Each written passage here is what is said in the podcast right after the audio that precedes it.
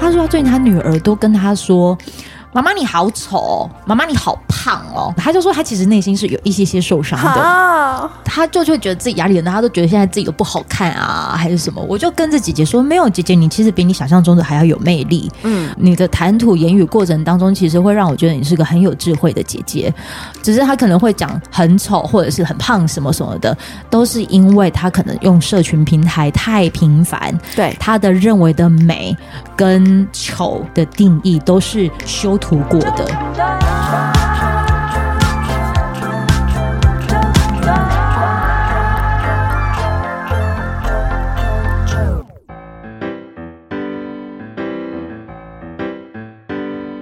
收听周团，我是九九。在上一集呢，就是带你去认识这本书，相信自己才是完整的你。欢迎作者高瑞希。Hello，大家好，我是高瑞希。呃，瑞希，我们刚才在上一集的节目尾声的时候，我们刚好聊到了肉眼见到了你的读者，还有就是你的收到的一些留言的回馈的时候，发现到你的关注你的性别轮廓或者是年龄轮廓。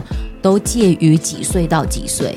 我觉得都是大学生，还有高三生，嗯，十几、二十几跟三十出头。嗯，那你觉得他们关注你的原因是什么呢？他们关注我的原因，他们会觉得我活出了他们想要活的样子，嗯，然后样子就是自由自在，然后他们都不认为自己是自由自在的，嗯，然后他们会觉得很羡慕。我可以在展现非常很多不好看的自己，还觉得没什么，是不是因为他们的生活日常都太多看起来很完美了？对，其实这就是我一直。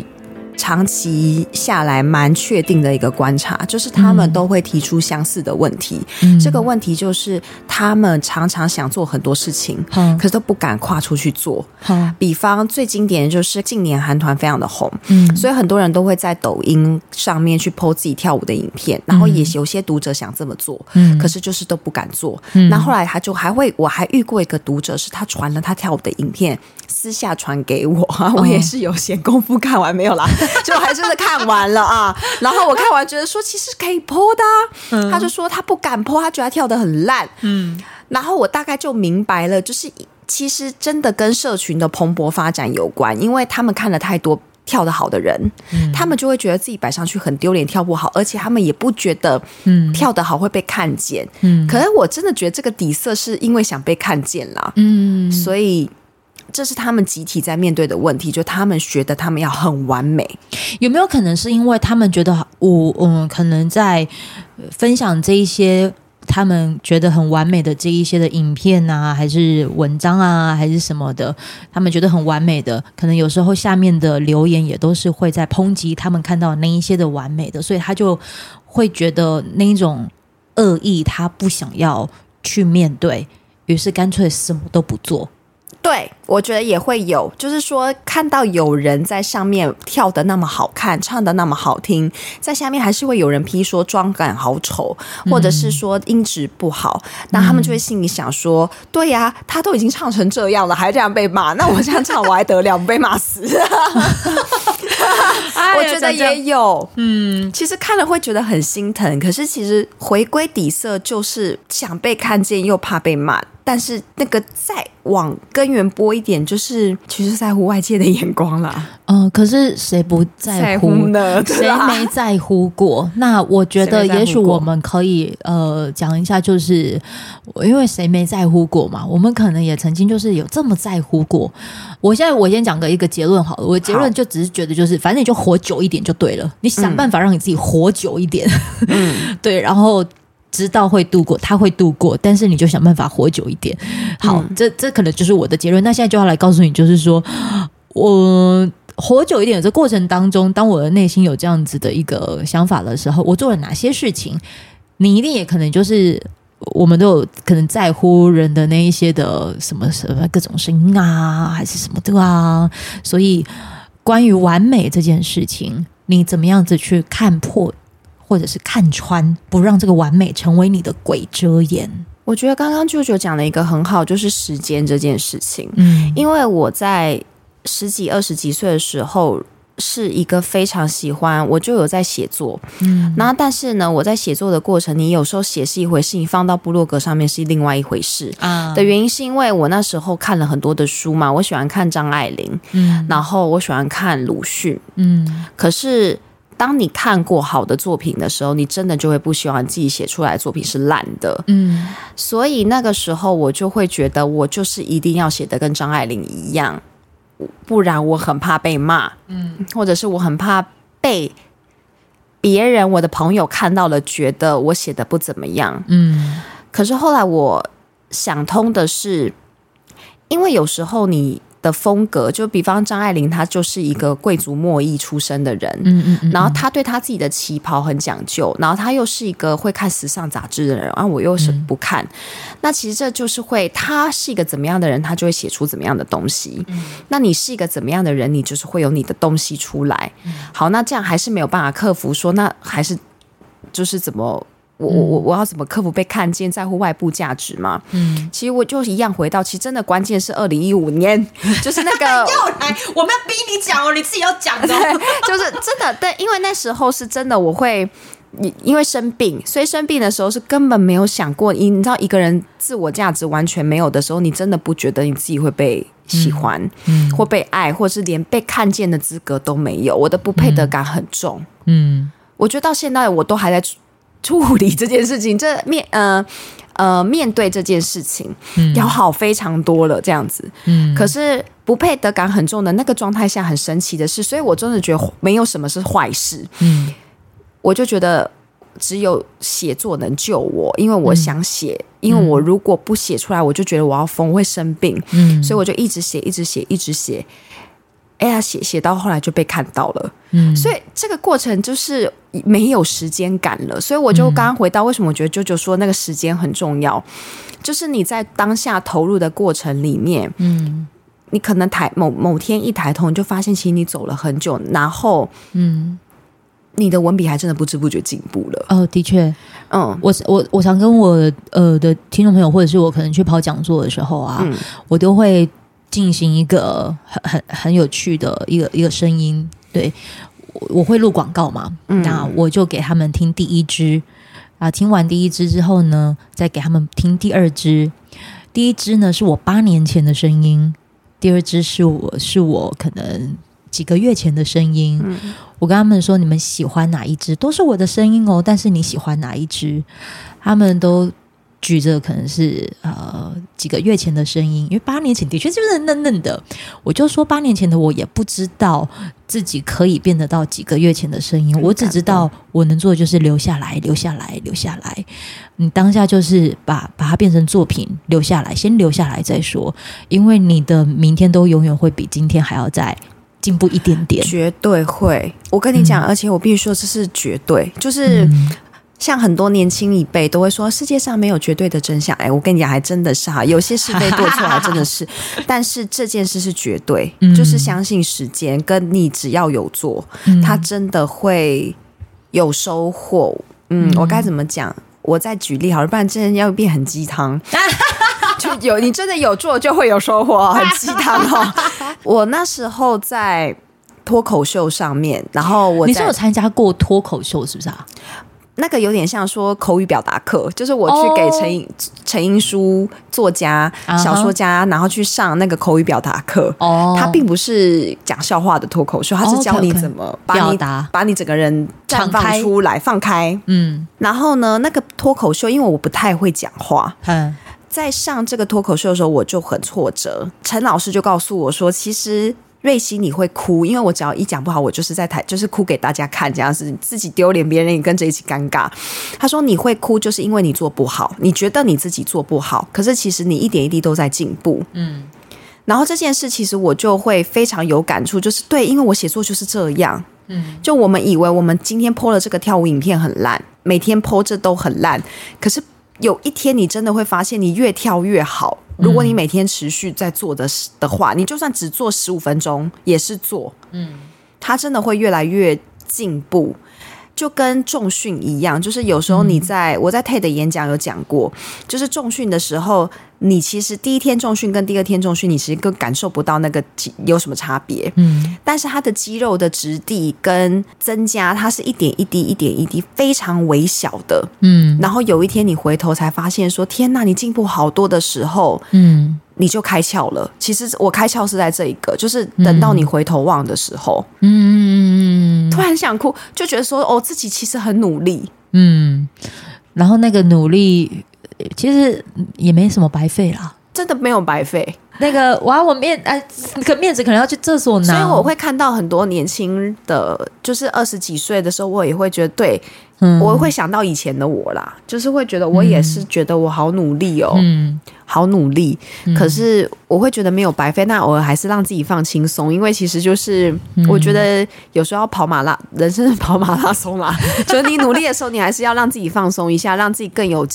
好的身体继续努力，我觉得呃，现在呃，可能十几二十岁，我相信他们一定有他们自己的生存之道。只是呃，至于我，我可能看见的就是，当他们他们可能要进行这个心流，就是忘记时间的行为的时候，哦啊、可能的确是就是那个社群平台真的就是因为因为太快太快，对。可是也许也就是因为他们很很早就已经就是接触到这一些事了。嗯，他们应该也有他们的生存的方式，只是我们还没有，我们可能不知道。对，我们可能是用三十几岁的身体去看待他们现在遇见的事情，嗯，就很像是我们可能十几岁的时候，我们都觉得那些的难题可能不见得都会是难题，那都是大人觉得我们很难。嗯嗯，确实有有有可能会是这样。你这样会让我想起，你知道原本。呃，我跟听众朋友说一下，其实我们原本跟瑞希呢，全约的是可能呃某一天的时间。就那天时间刚好放台风假，然后又加上刚好呃，可能有呃身体可能要需要休息一下下，嗯，所以我们的访问就延后了。但你知道那一天我去做了什么吗？哇，我那一天真的是不想浪费台风假，我就心里想，我好想回去喝酒哦，嗯，所以我就在晚上呃都整理好，就准备想说要睡的时候，就在饭店睡的时候，心想我不想浪费这个晚上，嗯，我就决定大概十二点半的时候起来，我住在林森北。嗯 听说好像是一个乱乱的地方，好，然后就起来，我自己呃看了一下，我朋友有推荐我要去一个酒吧，也许可以要我去这一间，这样，嗯，我就去了，嗯，但是原本我很抗拒，因为我不想要，我想象中，因为我太久没有去这种地方了，嗯，他就可能场域啊，还是我内心想象就是我不想要什么卡拉 OK 啊，我也不想要就是可能有个舞池大家跳舞啊，我就只想好好的喝酒。这样就好，好，但是。嗯、呃，我虽然这样想一泼之后，但是我内心告诉我，就是他很想要喝。嗯，我就是去了，然后进去之后发现，哎，的确是蛮舒服的。嗯，我都跟我呃，就是跟我朋友形容，哎，我到了一个很像是很适合开大港开唱庆功宴的一个地方喝酒，哦、这样你就能感受到那个舒服感了，对不对？对，好，一坐下来之后呢，嗯、呃，可能呃，先说，反正我已经长大了，长大成人，然后到了某一个地方去呼吸的时候。我就被一个姐姐搭讪了，嗯，她说：“妹妹，你一个人吗？” 但是呃，好，但是我们就就开启各种对话了。好，哎，好，结论你也不要想到哪边，他们是一对夫妻，一对夫妻，他们也是因为台风假啊，因为这酒吧刚好在附近，所以他们两个人也就是来这边就是喝喝酒。可是我跟这个妈妈，嗯、呃，搭上线就闲聊，哦，搭上线了，我呃。他如果没他大概四十几岁，嗯，还有一个国中二年级的孩子，嗯，然后有个国小一年级的孩子，他就讲到说，嗯，他这一刻就是是刚好他放风的时刻，他觉得这个 me time 对他来说真的太重要，好需要来就是去喝一杯这样，然后他就跟我提到了他的他他最近可能经历的事情，OK，那个的经历的事情就是。他的国，我就说，那你你家是国中生啊？他你都怎么跟他互动？他说他最近他女儿都跟他说：“妈妈你好丑哦，妈妈你好胖哦。”就就讲讲这些各种，他就说他其实内心是有一些些受伤的，嗯，有一些些受伤。然后嗯，他就会觉得自己压力很大，他都觉得现在自己都不好看啊，还是什么？我就跟着姐姐说，没有姐姐，你其实比你想象中的还要有魅力。嗯，而且你你的谈吐言语过程当中，其实会让我觉得你是个很有智慧的姐姐。对，只是只是他可能会讲很丑或者是很胖什么什么的，都是因为他可能用社群平台太频繁。对，他的认为的美跟丑的定义都是修图过的。所以他就会这样子说你，可是我们能做的是什么？呃，因为那个时候姐姐在跟我分享的时候，她就说你要让年轻人懂你，你就是要做这些事情。我就说，可是我还没有，就是有一定的心力要做到让他们去关注，因为我觉得我还有更多重要的事情要去做。嗯、对，所以我就跟这个姐姐讲说，有没有可能是我们没有要迎合国中生，而是我。就是我说姐，你还是可以活出你自己，但是你活出你自己的的本质跟那个，如果你要为你的行为下一个意义或定义的话，你可以。我很幸运的是，你的女儿在看着这一切的所谓修饰的图的美丽跟漂亮，可是你展现的是给你女儿看的是很真的，这才是真正的美。嗯、你的样子就是最真的。其实我觉得，虽然现在的年轻一辈他们会在社群软体看到很多漂亮修图过头的，觉得美的，嗯、他们会向往成为那样的人，嗯、或是觉得他们这样好美，可是也无形给他们带来一种压力。嗯、但我观察还有另外一个年轻趋势的走向是，他们其实喜欢真实的人，嗯，这非常的吊诡。我觉得也许是某种领域过度崇尚美的一种反扑，嗯，就他真的会有。绝对是有绝对的喜欢那个东西，就有绝对不喜欢，就是跟我们不管，我觉得不管任何时代都一样。嗯，所以其实我会觉得不要想太多。就我常常觉得，如果你，我都觉得大家快乐的去觉得去追求自己觉得嗯现阶段想追求的就好。嗯嗯。嗯嗯，我以前会非常武断，就是会觉得说不行，你就要真实。好，不要，我我现在已经觉得随都可以啊，随便。我觉得都是路，我觉得大家都是在探索，OK 啦，随便各各种路就对了啦。所以这也就是为什么你可能在写这本书的时候，其实也已经迈入到第几刷了？哎，第。四五第四第五对不对？对，五五五。昨天昨天昨天听说是五了，对，第第第四第五刷。然后你大概也知道一下，就是你的那些读者的那些的轮廓的年纪，大概就是这些地方。嗯，如果他也正在听这一集，他们你会想要对他们说什么？做现在当下能做的事情，尽力。嗯嗯，然后看到喜欢的、想去尝试的就去尝试，因为我以前也是这样。嗯，然后我以前也是他们讲的书里讲三分钟热度，就学一下学一下啊，这个啊不喜欢就换下一个学。嗯、我以前很批判，因为我在因为我在讨厌我自己中那个时候，所以我书里就说、嗯、三分钟热度就当你想求快干嘛之类的，是是想求快没错。嗯，可是又有一个层面是，当我到了这个年纪，虽然我没有到多，我还觉得我很年轻啦，未来有很多路要走，嗯、但是。我觉得我过去探索，不管学吉他，不管是学吉他还是参加选秀比赛，呃，唱歌还是学钢琴，参加过选秀比赛，参加过当当踢馆魔王唱歌这样子，嗯。哦、呃，然后现在回想，是你不见得会完全学会那学会那个技能，可是你真的会从那些技能身上学会一些想法。你知道那种感受吗？就比方有些人做蜡烛做到三分钟热度就放弃，嗯，所以他并没有真的学会做蜡烛的技能，嗯，可在做蜡烛的过程中，他也许认识了啾啾，嗯，然后啾啾给了他很多的想法，这想法他就留下来了。就像我去兼去学陈一书脱口秀，后来后来也没加入剧团，可是我跟陈英书相处的整个过程里面，他给了我很多东西。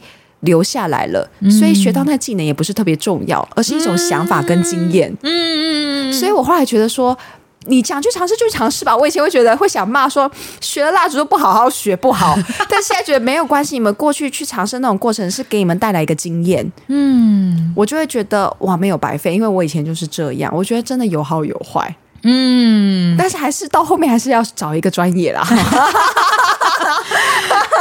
我觉得你讲到的就是学到一个想法，其实很好哎、欸。因为是真的，我是这样啦。嗯嗯，这一本书哦，我还是要来拉回来一下哈，因为那个连金的在旁边了哈。对。好了，来，呃，这一本呢，因为它在里头其实也提到了问题，提到了自我，也提到了创造。我当时用笔就是有记下来的几个我，我我发现的只有几个词，可能包括渣男收割机，对，包括认识自己就是要去受伤，还有就是你第一次有记忆的受伤，甚或是就是你有没有想过你在受伤的时候，谁谁陪你演呢、啊？你说陪我演，什么叫陪我演？什么意思？嗯、呃，你知道，当如果你呃跟就是你的生命里是需要那种就是要去受伤的，嗯，那就要有一个制造伤害的人出现呢、啊。嗯，哦，嗯，他我旁边那个出版社在啊，一个恍然大悟的表情哦，就要有一个有个伤害我的人在陪我演这场出，就是出现，所以。他也许会不会是被你召唤来的？是啊，是，嗯，你知道我，可是我很怕，有时候讲，是现在不怕了啦。以前很怕讲这种议题，会说你检检讨受害者。没没没没没，我不是在检讨受害者。我知道，不知道。我我说我怕，我以前讲这种议题，就是在感情上面的创伤。我以下都还是想排除一些性暴力之类的。我现在就单纯讲感情冲突。是是是，我觉得感情冲突还真的就是。嗯，你跟他在处理同一个事情，嗯。嗯，我我好，我就是最常我读者最常知道的就是我跟前任自己的关系，嗯，那他其实没有被我放到书里耶，嗯，可是他真的是我这这个很好笑，这他是我目前三十三岁至今，我真的觉得我深刻爱这个人，虽然未来还是会有，但是那那个阶段，可是现在我觉得。前任力就一直说他是一个很重视自我的人，嗯，然后我跟他在一起，我没有了自我，嗯，可是他跟我在一起，他过度自我了，嗯，所以那所以其实这个底色都是我们还真的有很大的不爱自己的状态在处理。他他不知道怎么沟通，他只要一有冲突，他全部都是冷暴力，会消失。所以我就会觉得说啊，天哪！就是我们都是在，我觉得被伤害了。可是他为什么会被我召唤来？因为我们两个处理的课题是一样的。嗯，我之前在印度修行的时候，有遇到一对夫妻，然后那对夫妻是欧洲人，然后他们看起来非常的恩爱，而且个性很不一样。男生就是很理性，然后很很很有结构的在处理事情，然后女生就是很梦幻小公主。嗯，可是。刚开始在相处的这个旅行，觉得他们好相爱，好羡慕哦。嗯，然后就觉得他们，他们也会自比，因为印度就是有湿婆神跟 Shakti，那湿婆就是一个秩序，Shakti 就是流动这样子。嗯嗯嗯，他们就会自诩说。男生就会说他是 Shiva，女生就他是 Shakti 这样子。嗯，可是久了，跟他相处久了之后，就发现其实他们明明个性不一样。嗯，可能他们的底色，他们两个处理的议题是一样的，就是控制，嗯，就是那个男生就会想要去排。那个女生一天是要干嘛？但是那个女生是因为她也没什么规矩，嗯，所以就会让那个男生排。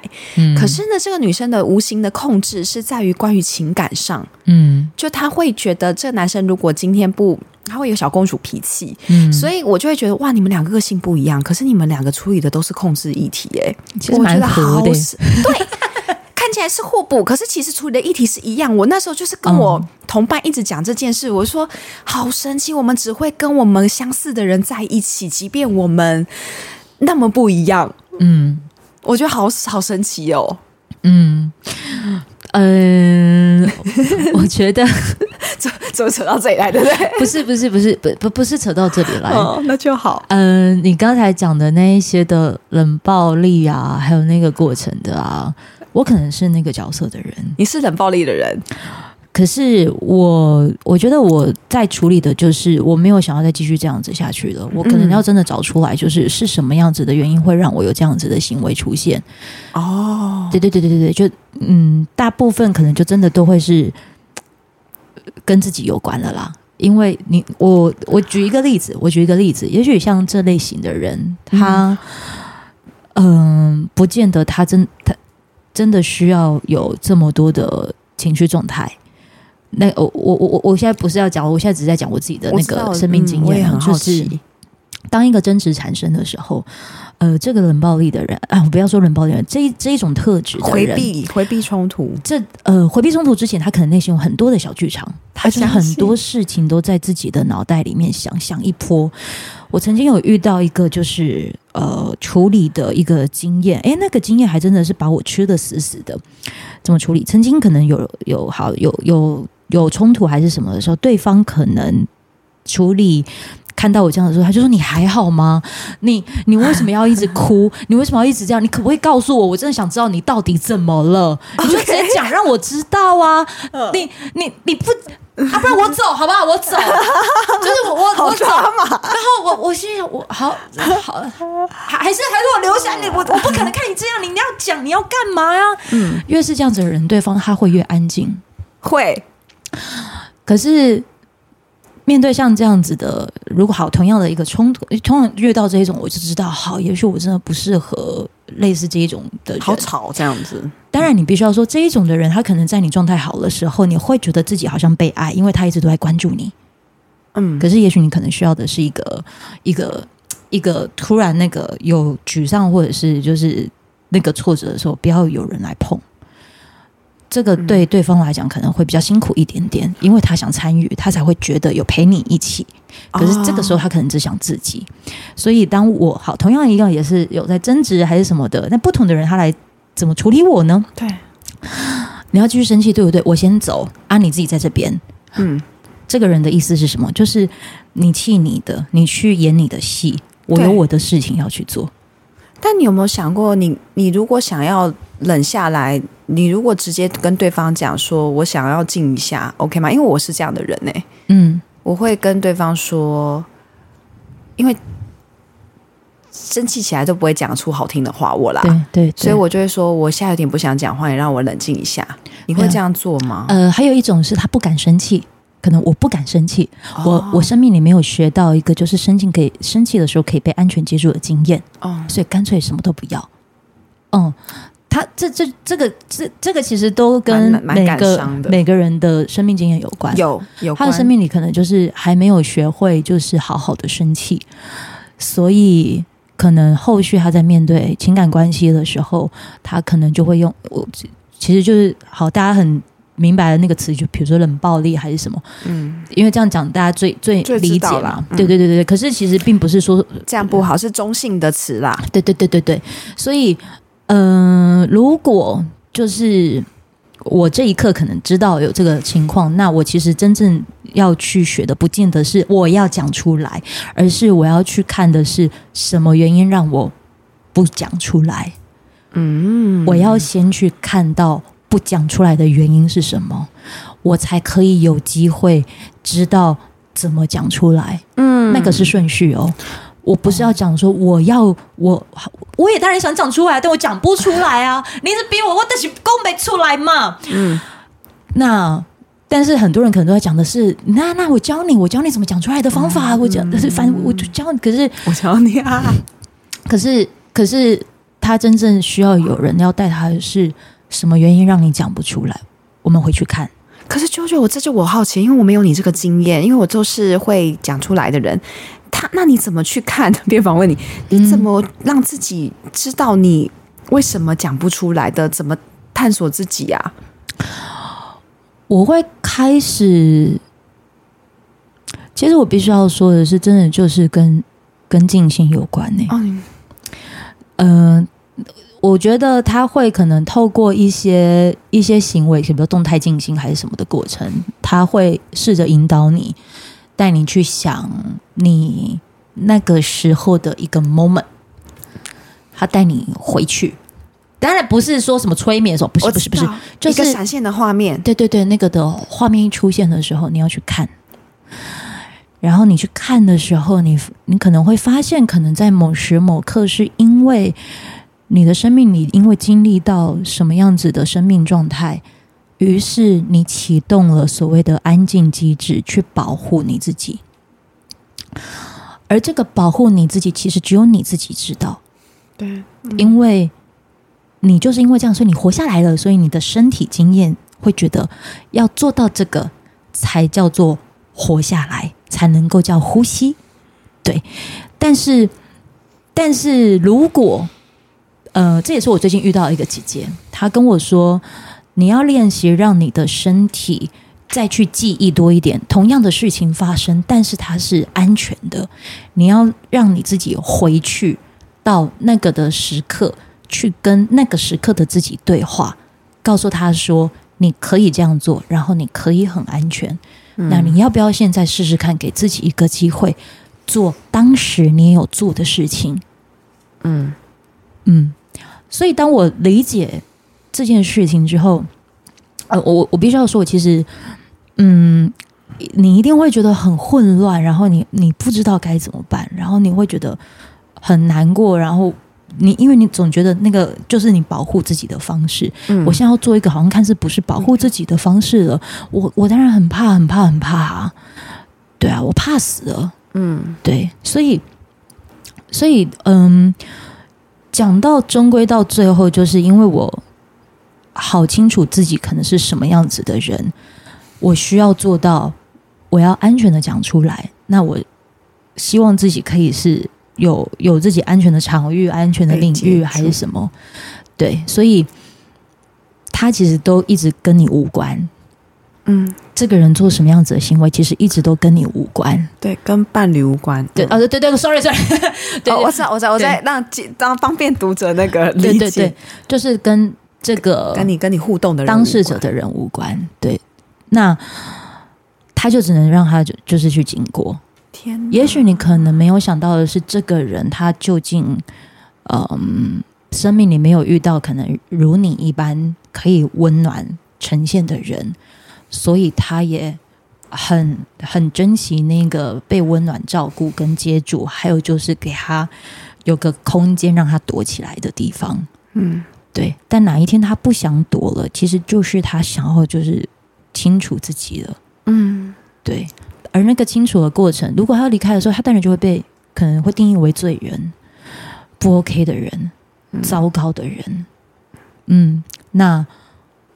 我也曾经有听过这些声音过，糟糕的人，不 OK 的人。嗯、可是，嗯、呃，我没有要去辩解，或者是去去就是抗辩。嗯，我就是接受。嗯，知道，因为你知道你自己是谁呀、啊？了，嗯，在那时候。所以，如果你真的要说我怎怎么回去，还是什么，他需要花很多的时间。然后，他就一样回到自我，然后探索。我也是一样，就是真的是。我我在前面发生的当下，我都这样真的可以吗？真的可以吗？可是每次我我可能都是透过跟受访者聊天之后，哦，原来我走了一大段了。嗯，哦，这这真的是走了一大段，但是这不是一件容易的事情哦。对，你现在听到的这此时此刻的这一秒，你只是听到，可是我前面可能是经历了半年、一年，嗯，然后然后刚好有有这个心得，所以你在听到这一刻，如果你也想要做什么样子的改变的话，那你就要给自己很长的时间。嗯，所有的改变都是这样，还有一些心力，我觉得这需要花点心力。除了时间之外，他可能还要有一点你愿意去看，嗯，是不是很？然后看了之后，可能会觉得说，我在读读书会有讲过一件事，就是很多人在我有曾经参加一个工作坊，嗯，然后那工作坊也是看到了自己不好的一面，然后就会好想改，就说怎么办？怎么办？因为不知道怎么办嘛。可是后来我会一直觉得没有，就是看见，因为没有怎么办呢？就是后来我就终于有一句话是在奥修的书里看到，我想说啊，这个话讲得很好，对对对，这个话叫做觉知即觉醒，就是你知道了，其实你就觉醒了，所以就不用那么有那么急迫的想要此刻马上的改，但是那个改其实是可以一慢慢调整，慢慢调整，慢慢调整，慢慢打开的，嗯，然后还有就是慢慢的用找。